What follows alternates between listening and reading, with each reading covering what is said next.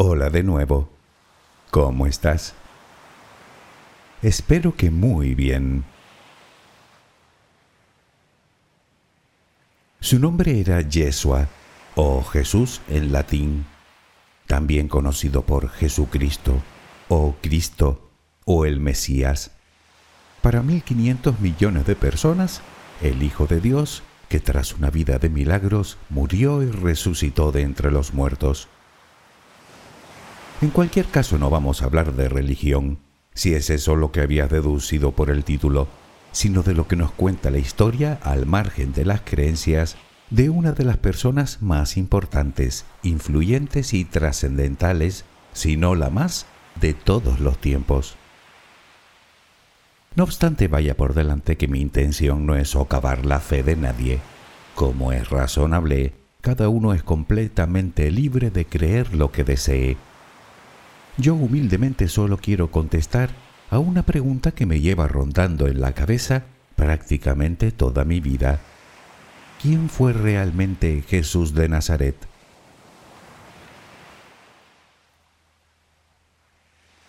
Durante siglos, multitud de estudiosos del tema han intentado ofrecer una visión objetiva de este enigmático personaje basada puramente en los registros históricos y arqueológicos. Sin embargo, hasta el momento solo tenemos teorías. Y es que cuando queremos desentrañar la figura de Jesús, nos encontramos con un problema mayúsculo.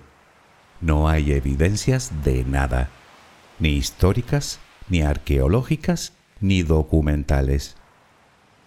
Resulta que no tenemos ni un solo texto contemporáneo a él, ni una sola línea. No existen ni certificado de defunción, ni partida de nacimiento, ni censo oficial, ni siquiera existe la transcripción del juicio en el que supuestamente fue procesado. Pero entonces, ¿qué tenemos? ¿Qué sabemos? Pues me temo que fuera del marco teológico, a ciencia cierta, nada, o casi nada. Leyendas, mitos, rumores, textos anónimos y tardíos, datos confusos o contradictorios, interpretaciones, todo lo cual nos hace que averiguar la verdad del hombre de carne y hueso llamado Jesús de Nazaret sea una tarea cuasi imposible. Aunque eso no significa que no podamos extraer algunas conclusiones. Además, como dicen muy atinadamente los arqueólogos, la ausencia de la prueba no es la prueba de la ausencia. Déjame acompañarte mientras concilias el sueño y ahondaremos en este apasionante tema. Relajemos primero cuerpo y mente. Busca la posición que te resulte más cómoda para dormir, con la que te sientas más a gusto. Recuerda que siempre puedes colocarte boca arriba, con los brazos a los costados y con las piernas ligeramente separadas. Cierra los ojos si aún no lo has hecho. Intenta que los párpados estén lo más relajados posible. Toma aire profundamente por la nariz. Reténlo un par de segundos y suéltalo lentamente. Lo hacemos otra vez, pero en esta ocasión con la respiración abdominal. Inspira, reténlo, suelta. Nota cómo el abdomen sube y baja mientras que tu pecho permanece inmóvil. Una última vez, inspira, reténlo y suelta.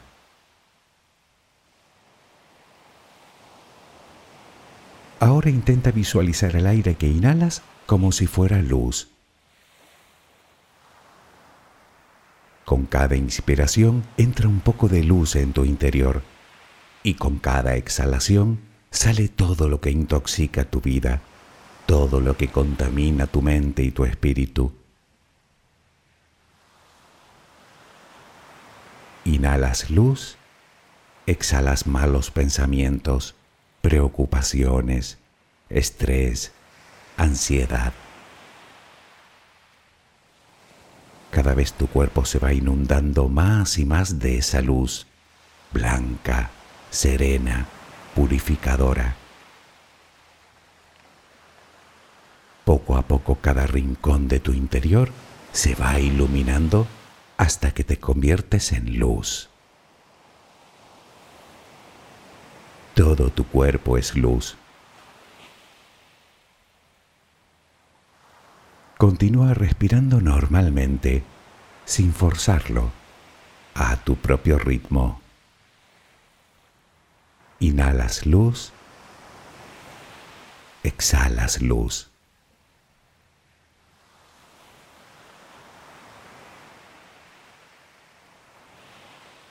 Ahora comenzaremos a relajar todo nuestro cuerpo. Empezamos por los pies. Nota cómo se relajan. El pie derecho. El pie izquierdo.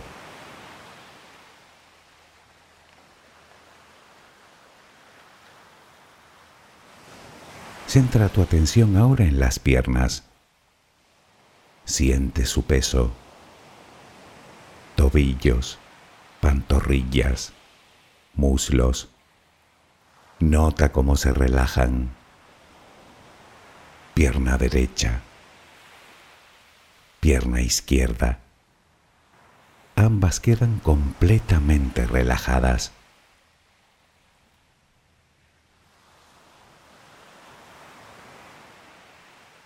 Toma conciencia de tu cadera. Sientes cómo se relaja cómo se relajan tus glúteos.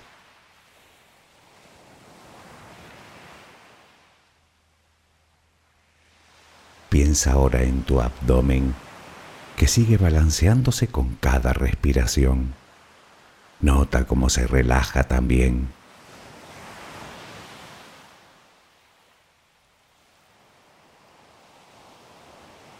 Tu pecho que permanece inmóvil también se va relajando.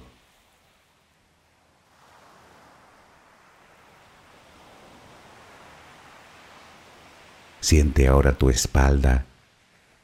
Sientes que cada vez pesa más y más. Desde la cadera hasta el cuello, todos los músculos de la espalda quedan completamente relajados. Notas como ya no hay tensión en ella.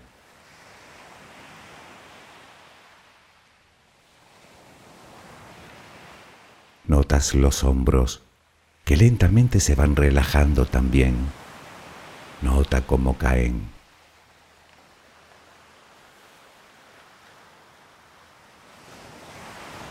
Presta atención ahora a los brazos. Tu brazo y antebrazo derecho. Tu mano derecha. Los dedos de esa mano.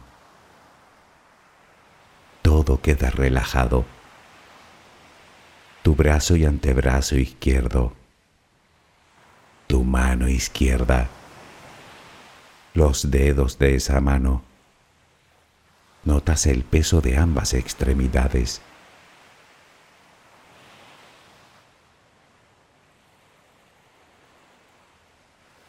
Dirigimos ahora nuestra atención al cuello. Visualízalo.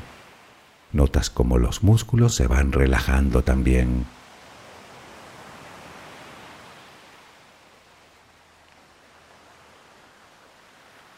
La mandíbula, las mejillas, los labios, la frente, el cuero cabelludo, todo queda completamente relajado.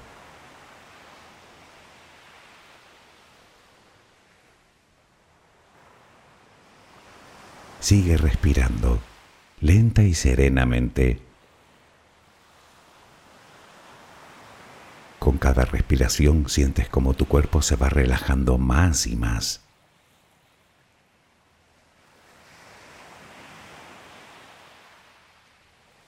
Siente cómo resplandeces de paz, de bondad, de gratitud, de calma, de compasión, de amor, Continúa respirando suavemente. Recuerda que ahora eres luz. Solo respira tranquilamente.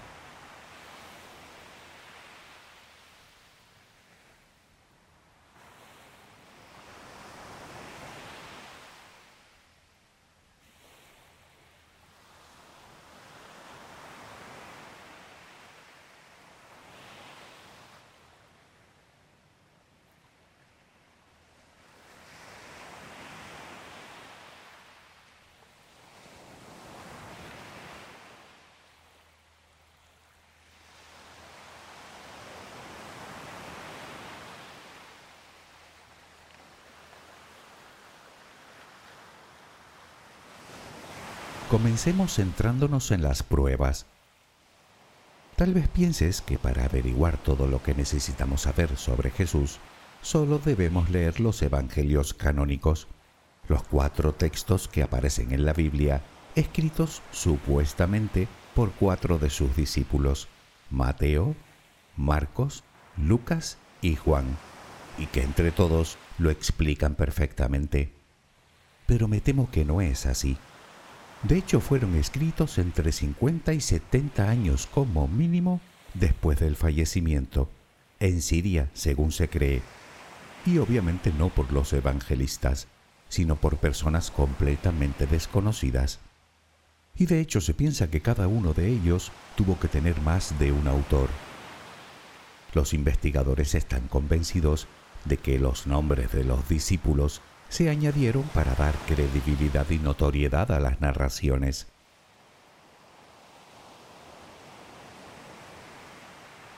El primero en escribirse parece ser que fue el de Marcos, en torno al año 70, y el último el de Juan, que suele datarse hacia el año 100, este con una teología digamos más elaborada, habida cuenta del paso del tiempo.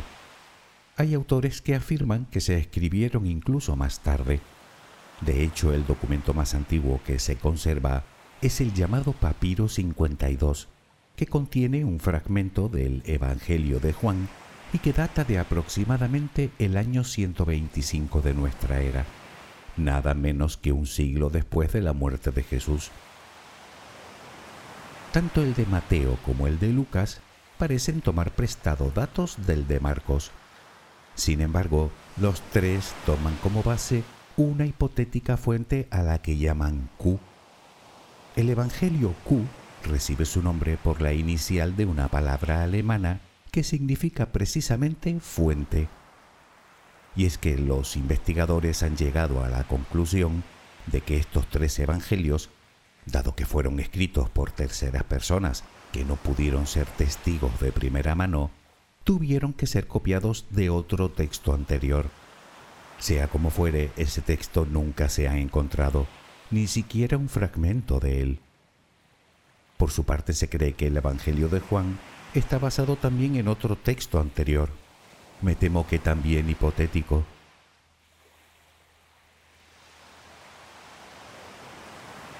Obviamente no podemos olvidarnos de los textos que la Iglesia decidió no incluir en la Biblia los llamados evangelios apócrifos o evangelios ocultos.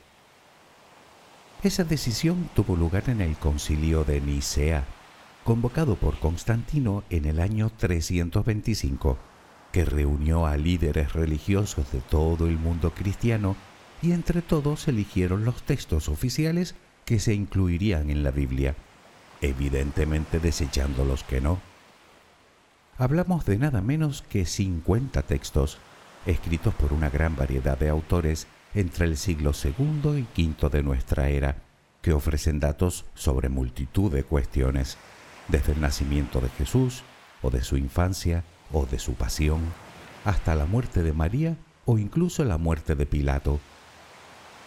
El más importante podría ser el conocido como Protoevangelio de Santiago, aunque también destaca el Evangelio de Pedro, el Evangelio de Tomás, el Evangelio de Felipe o el Evangelio de María Magdalena. Se trata de textos que intentan completar las narraciones oficiales, aunque en ocasiones con grandes diferencias.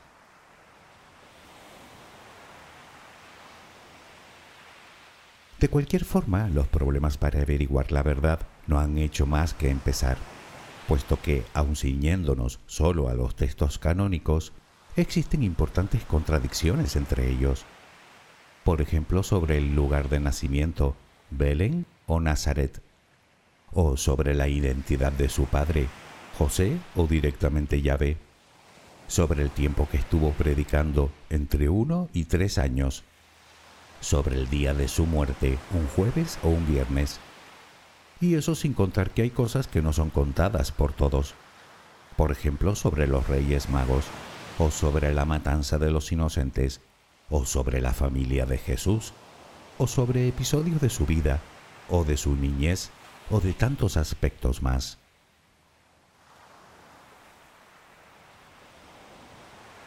Por si toda la confusión anterior fuera poca, además fueron escritos en griego, lo que propició además graves errores de traducción posterior que darían pie a múltiples interpretaciones y tergiversaciones. Déjame ponerte un sencillo ejemplo. En el Evangelio de Mateo, Jesús dice, es más fácil que un camello pase por el ojo de una aguja que un rico entre en el reino de los cielos. Pues resulta que camello se tradujo de la palabra camelos, que no significa camello, sino que hace referencia a las maromas con las que se atan los barcos a puerto, es decir, a sogas muy gruesas.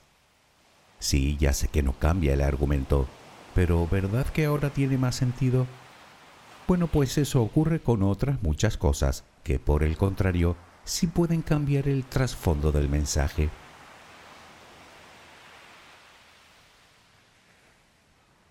De todas formas, es un error común pensar que los evangelios son los textos sagrados más antiguos del Nuevo Testamento. No lo fueron. Y es que, aunque en la Biblia se colocan después de estos, más antiguas aún son las cartas escritas por Pablo de Tarso, dirigidas a las comunidades cristianas primitivas y a quien, por cierto, de todas las epístolas incluidas en el Nuevo Testamento, solo se le atribuyen siete parece ser que fueron escritas entre 20 y 30 años después de la muerte de Jesús. Pablo, de origen turco y de formación helenística, reconoce que no lo conoció, pero sí afirma haber conocido a alguno de sus seguidores. Afirma haber conocido a Pedro, a Juan y a Santiago, a quien se refiere como el hermano del Señor. En cualquiera de los casos, apenas hace mención a datos que puedan despejar dudas sobre la vida y la obra del rabí, salvo la crucifixión. No dice nada sobre su nacimiento, ni de su madre, ni siquiera habla de los apóstoles como tal.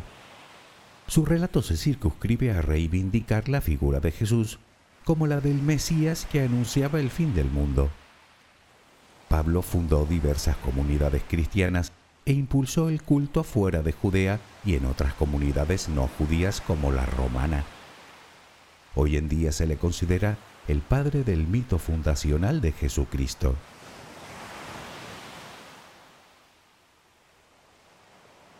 ¿Y qué hay de los restos arqueológicos? Pues más bien poca cosa. Apenas se han hallado restos de aquella época quizá te vengan a la cabeza la ingente cantidad de reliquias que se conservan y que pueden dar verosimilitud a la historia. Bueno, se han contabilizado más de 30 clavos, espinas para hacer cientos de coronas y astillas de la cruz como para llenar un barco, según afirmaba en el siglo XVI el teólogo francés Juan Calvino. Y aun siendo verdad que esas astillas de madera pertenezcan a la época de Jesús, primero habría que probar que pertenecieron a una cruz. Y segundo, debemos tener en cuenta que los romanos crucificaron a decenas de miles de personas. Sin ir más lejos, hablando de los cálices, solo en España existen dos. Y es que durante la Edad Media el comercio de reliquias adquirió tal popularidad que se convirtió en un próspero negocio para muchos. Por lo que a los lugares de culto se refiere, como el sepulcro o su lugar de nacimiento, resulta que fueron designados tres siglos más tarde por el emperador Constantino, que en el siglo IV envió una delegación a Tierra Santa para identificar los escenarios de la vida de Jesús y consagrarlos con santuarios e iglesias. Además, en las distintas excavaciones realizadas hasta la fecha, no se ha logrado encontrar absolutamente nada que relacione fehacientemente esos lugares con la persona de Jesús.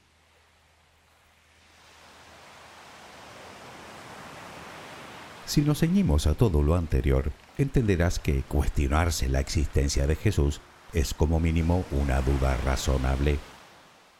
Tanto es así que durante el siglo XIX y hasta principios del XX se llegó a creer que Jesús ni siquiera había existido, sino que era una especie de mitificación producto de un sincretismo judeo-helénico sobre el que se basaba todo el cristianismo, parecido al hermetismo del que hablamos hace poco.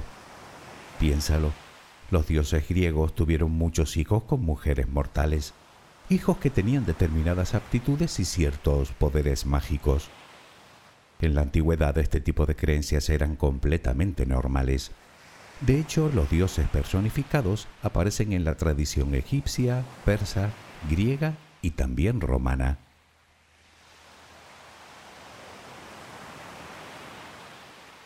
En cualquier caso hay que decir que hoy en día la mayoría de estudiosos coinciden en que Jesús sí que existió, principalmente por dos razones. En primer lugar, porque existen menciones directas a él en obras de autores romanos no cristianos como Flavio Josefo, Plinio o Tácito. Y segundo, porque como afirman los estudiosos del tema, negar la existencia de Jesús presenta más complicaciones que admitirla, además de que no se entendería el desarrollo del cristianismo sin su figura.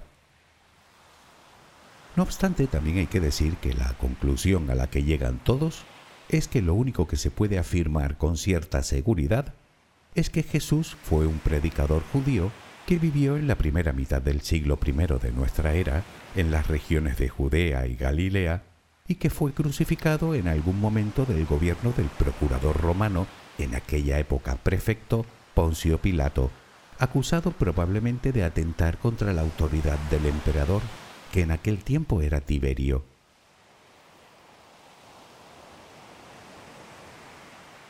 Pero demos un paso atrás y empecemos por el principio. Hablemos del escenario de toda la trama. En el año 63 antes de nuestra era, Roma se anexa a la provincia de Judea como parte de su imperio, aprovechando las guerras civiles que llevaban a cabo los distintos tetrarcas que gobernaban la zona. Como aclaración, sobre el año 135 y después de innumerables revueltas, Roma le cambiaría el nombre a Judea por el de Siria-Palestina. Judea era un territorio pobre y de escaso interés económico, pero estaba situado a orillas del Mediterráneo, lo que la hacía especialmente importante como una de las principales rutas comerciales entre Asia y África, circunstancia que la convertía en un lugar de paso de distintas culturas en el que se mezclaban diversas lenguas, religiones y conocimientos.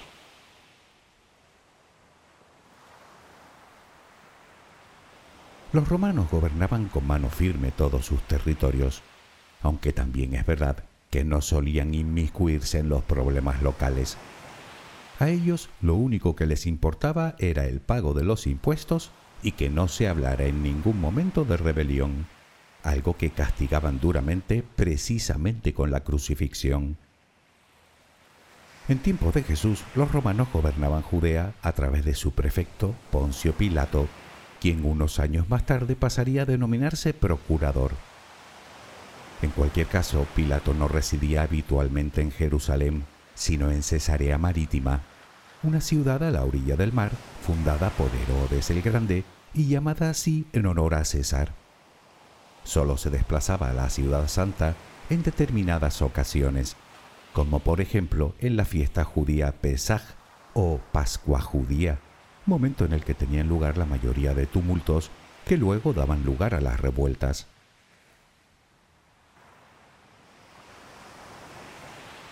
La provincia gozaba de cierta autonomía.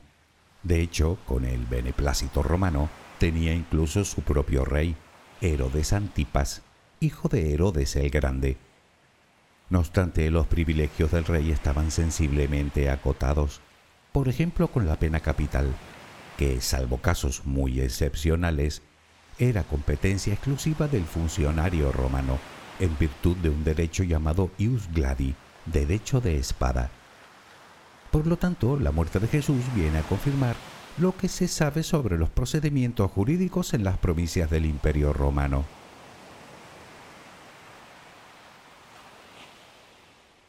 Una gran parte de los judíos aborrecía el gobierno romano, lo que dio lugar a la aparición de los celotes, un movimiento nacional radical que luchaba, generalmente por medio de actos violentos, contra la dominación romana. Precisamente uno de los discípulos, Simón, tenía ese apelativo. El mismo Barrabás, si existió, podría haber sido un celote, al igual que los dos hombres crucificados junto con Jesús. Es importante destacar que, según cuentan los propios evangelios, algunos de sus discípulos portaban espadas. Incluso uno de ellos llegó a atacar a uno de los soldados cuando prendían a Jesús en el huerto de Getsemaní, cortándole, según se narra, una oreja. Pues hay autores que relacionan a Jesús con este movimiento, aunque eso sí, lo hacía de forma pasiva y no violenta.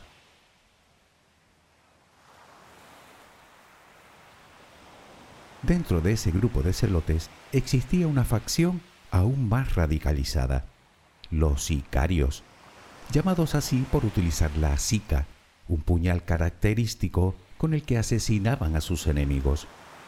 Algunos autores creen que el apellido de Judas, Iscariote, significa precisamente sicario. Sea como fuere, y aquí viene otro dato interesante, era normal que esos miembros de la resistencia por llamarlos así, se dejaran una profusa barba y el pelo largo.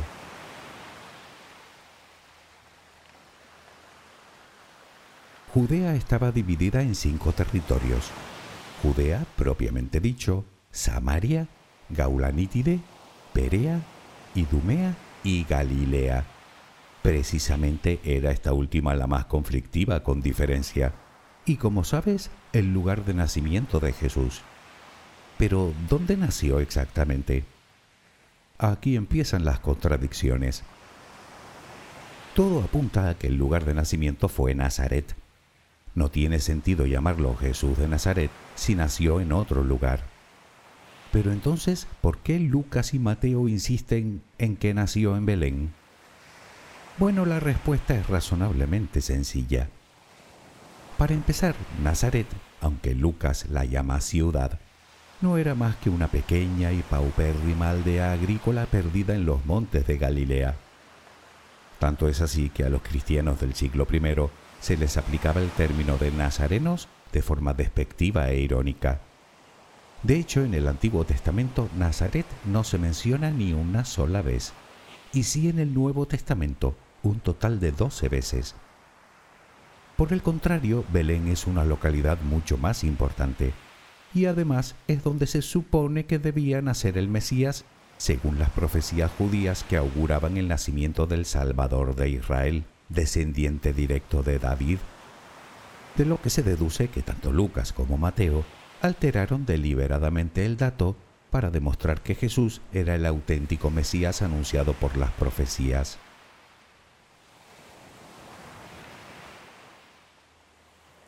En cuanto al momento exacto del nacimiento, tenemos otro dilema. No hay forma de precisar el año de su nacimiento. Sí parece claro que Jesús fue alumbrado a finales del mandato de Herodes el Grande, cuya muerte sabemos con seguridad que se produjo en el año 4 antes de nuestra era. Por otro lado, Lucas nombra el censo de Quirino bajo el mandato de César Augusto, pero este tuvo lugar unos diez años después de la muerte de Herodes. Por lo tanto, tampoco encaja. Da la sensación de que Lucas utilizó este y otros datos de oídas, sin ninguna precisión cronológica, para completar su relato. Si tenemos que ceñirnos a una fecha concreta para el nacimiento de Jesús, esta tuvo que ser entre los años 7 y 4 antes de nuestra era. El día en el que hoy celebramos el nacimiento de Jesús, el 25 de diciembre, fue establecido en el siglo IV probablemente con la intención de solaparlo con la ancestral fiesta pagana del solsticio de invierno. En cuanto al año, se estableció dos siglos después, en el siglo VI, por un monje, Dionisio el Exiguo, que se basó obviamente en cálculos erróneos.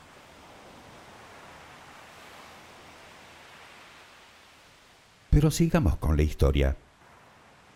El rey Herodes muy probablemente ni se enteraría del nacimiento del hijo de un humilde artesano de una pequeña aldea, que como es lógico pasaría completamente desapercibido para las gentes de la época. Naturalmente ni los pastores ni unos supuestos reyes magos fueron a adorarlo, tal y como nos cuentan los evangelios. De hecho, muy posiblemente no existiera ni el buey ni la mula. Obviamente la llamada matanza de los inocentes no se llevaría a cabo y en consecuencia tampoco la huida a Egipto, ni nada de lo que se relaciona con el nacimiento de Jesús. Datos y más datos que se incluyeron con el fin de dar credibilidad a la llegada del Mesías. Y me temo que no son los únicos. En realidad esto no ha hecho más que empezar. Por ejemplo, con los datos relativos a su propio origen.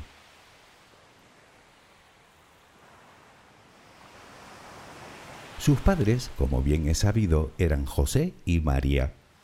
Sin embargo, Mateo y Lucas afirman que José no era su padre biológico, sino que María fue concebida por el Espíritu Santo. Dicho de otra manera, José era solo su padre legal, o como dicen en latín, pater putativus. Precisamente de esas dos iniciales viene el nombre que se les da a los que se llaman José, P.P de Pater Putativus. ¿Dónde están las contradicciones? Pues que muchas fuentes otorgan a Jesús ascendencia davídica a través de José, algo que no pudo ser si José no fue realmente su padre. Lo que sí parece claro es que es imposible conocer la genealogía de Jesús, y mucho menos aseverar que pertenece al linaje de David. De hecho, las genealogías que aparecen en Mateo y Lucas difieren entre sí, aunque ambas llegan a la misma conclusión. Por lo que aquí tenemos otro dato que probablemente fue introducido para insistir en el carácter mesiánico de Jesús.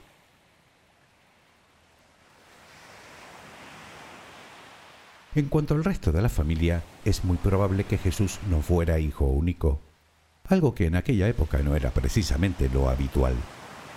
Al menos tuvo cuatro hermanos más mencionados por Marcos, Santiago, José Judas y Simón.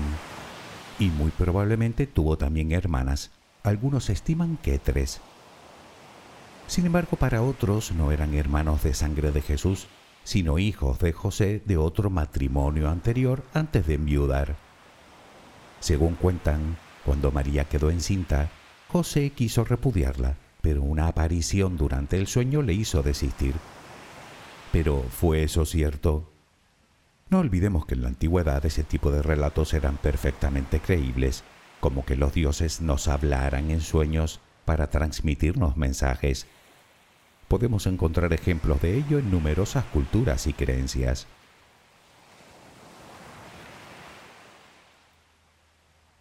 Sea como fuere, nuestro viaje solo acaba de empezar. Aún nos quedan mil y una preguntas a las que dar respuesta si es que realmente las tienen. ¿Qué lenguas hablaba? ¿Estuvo casado? ¿Cómo fue su infancia? ¿Cómo vivía? ¿Qué le llevó a predicar? ¿Cuál fue la verdadera razón de que lo crucificaran? ¿Fue traicionado como cuentan? ¿Y por qué su supuesto traidor se quitó la vida después? No me negarás que es un tema de lo más apasionante, pero bueno, creo que por hoy es suficiente. Retomaremos nuestra historia en el siguiente capítulo. Espero que mañana tengas una maravillosa jornada. Que descanses. Buenas noches.